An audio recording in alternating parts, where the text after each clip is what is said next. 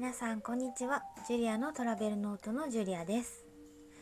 私は2016年から4年間国内外の93都市ではワーケーションを実践してきました。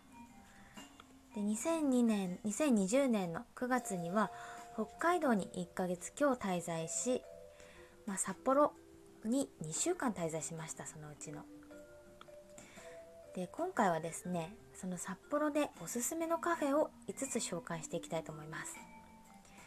でこの中には、まあ、ただただね時を味わいたい方向けのカフェそしてここでカフェで仕事をしたい、まあ、ワーケーションするなら仕事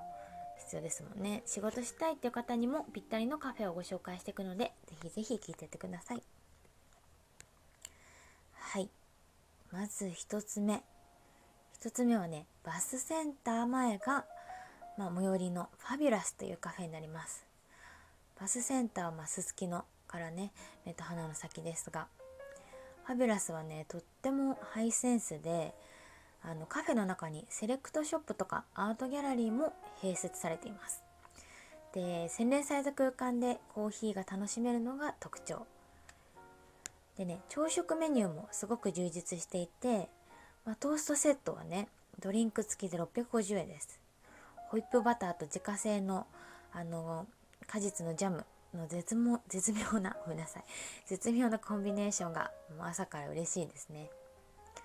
で w i f i とね電源も完備しているので、ま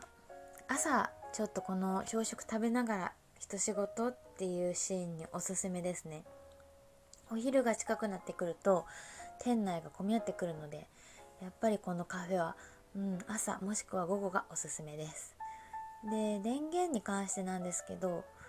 まあ、大々的に電源をお使いくださいっていう感じでは確かなかった。ただ窓側に一応プラグがあるという感じでしたね。w i f i はサクサクでした。まあなんといってもね雰囲気がとてもいいのですごく気分よくただただ朝食を味わうこともできますしちょっと仕事してもいいかもしれない。ですはい2つ目。2つ目はまあねコーヒーをじっくり味わいに行きたい。カフェでございます。菊水のね住宅街に突如と現れるプランテーション。ここは倉庫をリノベーションしたカフェで、まあ、札幌の有名コーヒー店森彦が手掛ける4軒目の店舗だそうです。でねこの倉庫の中に、まあ、ファクトリー完全にファク倉庫ファクトリー、うん、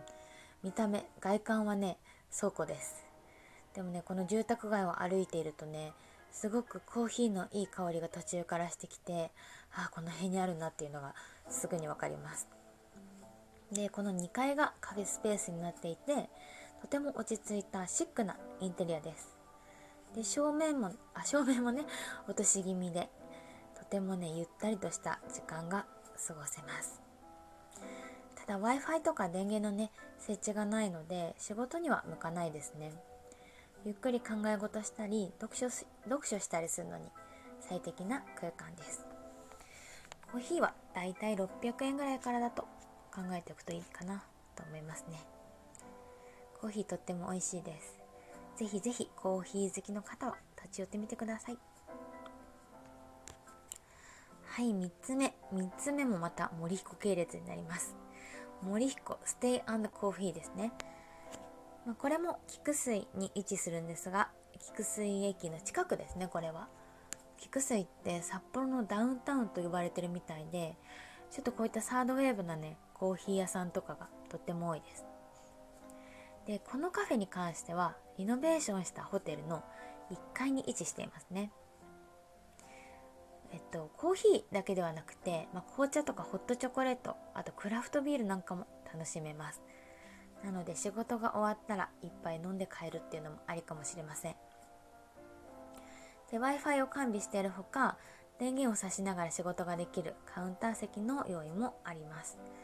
あとねここ面白いのは外にも席があってちょっと冬場になると寒くなっちゃうかもしれないですけど暖かい時期はね風を感じながら仕事をすることもできます。で外の席にはテーブルとね椅子以外にテントがあったりしてテントの中にもねちゃぶ台が置いてあってここでお茶することもできるんですよ。ちょっとしたピクニック感が味わえる。森彦ステイコーヒーです。はい4つ目になります。4つ目は倉敷コーヒー店札幌中島公園店です。私ちょっとあの札幌の中でも札幌にある公園の中でも中島公園がすごく気に入ってしまったんですけどまあちょっとね朝のお散歩とかに出かけるのにとちょうど今結構広いですけどとてもいい場所にありますよね街中の。でこの中島公園から最も近いカフェといえばこの倉敷コーヒーなんです倉敷コーヒー私今回初めて知ったんですけどカフェチェーンの306傘下のカフェなんですね。あのコスパがすごいです。315円でサイフォンコーヒーが楽しめちゃいます。しかも2杯分取れる、うん、315円ですよ。めちゃくちゃお買い得。で札幌中島公園店は、まあ、結構スペースにも余裕があって私が行ったのが9月だったのでまだまだあの緑がその外あ窓から見えるね。緑が爽やかで美しくてとても素敵な空間でした。ただね w i f i とか電源の設置がないので、まあ、仕事には向かないかもしれないですけどちょっと書き物とかをするのにはいいかもしれませんね。で雑誌とかも置いてあってゆったりと時間を過ごすにはうってつけの場所です。でこちらでも食パンを食べてみましたけどバターバターを塗った食パンをねすごくサクサクふわふわで美味しかったです。はい5つ目。5つ目は、まあ、がっつり仕事したい方におすすめ。米田コーヒー店の東サブ店です。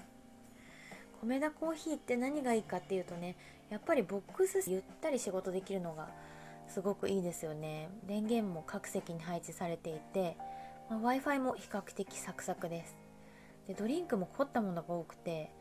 私のお気に入りはあのサンタのブーツみたいのに入ったメロンソーダ。アイスクリームもねとかソフトクリームかなたっぷり乗っていてあの頭を使う時ね仕事しながら頭を使う時糖分補給にもぴったりです。えーと、住宅街にあるということで、土日とかはすごく混んでるんですが平日の朝とか、まあ、午後夜とかねは比較的空いてます、まあ、ついつい居心地が良くて長居しちゃうんですけどあんまり長居するとねお店に迷惑なのかなと思って私はだいたい1つのカフェで2時間以内と決めております。はいということで今回札幌でおすすめのカフェ5選をご紹介しました。いかがでしたでしょうか？お仕事できるカフェも3つ入っておりましたね。ついついねこうリモートワーカーになってしまうとカフェというと仕事をするとこっていうイメージになってしまいがちなんですがたまにはねラップトップは置いてホテルとかエアビーに置いてぜひぜひあのコーヒーとか紅茶とかただただ時間を味わいに訪れるあのカフェを訪れるのもおすすめでございます。はいジュリアのトラベルノートもう少し北海道特集を続けていきたいと思っています。北海道特集の後は、まあ、海外の海外の特集や、まあ、海外の情報も随時流していきたいと思っているのでぜひぜひフォローしていただけると嬉しいです。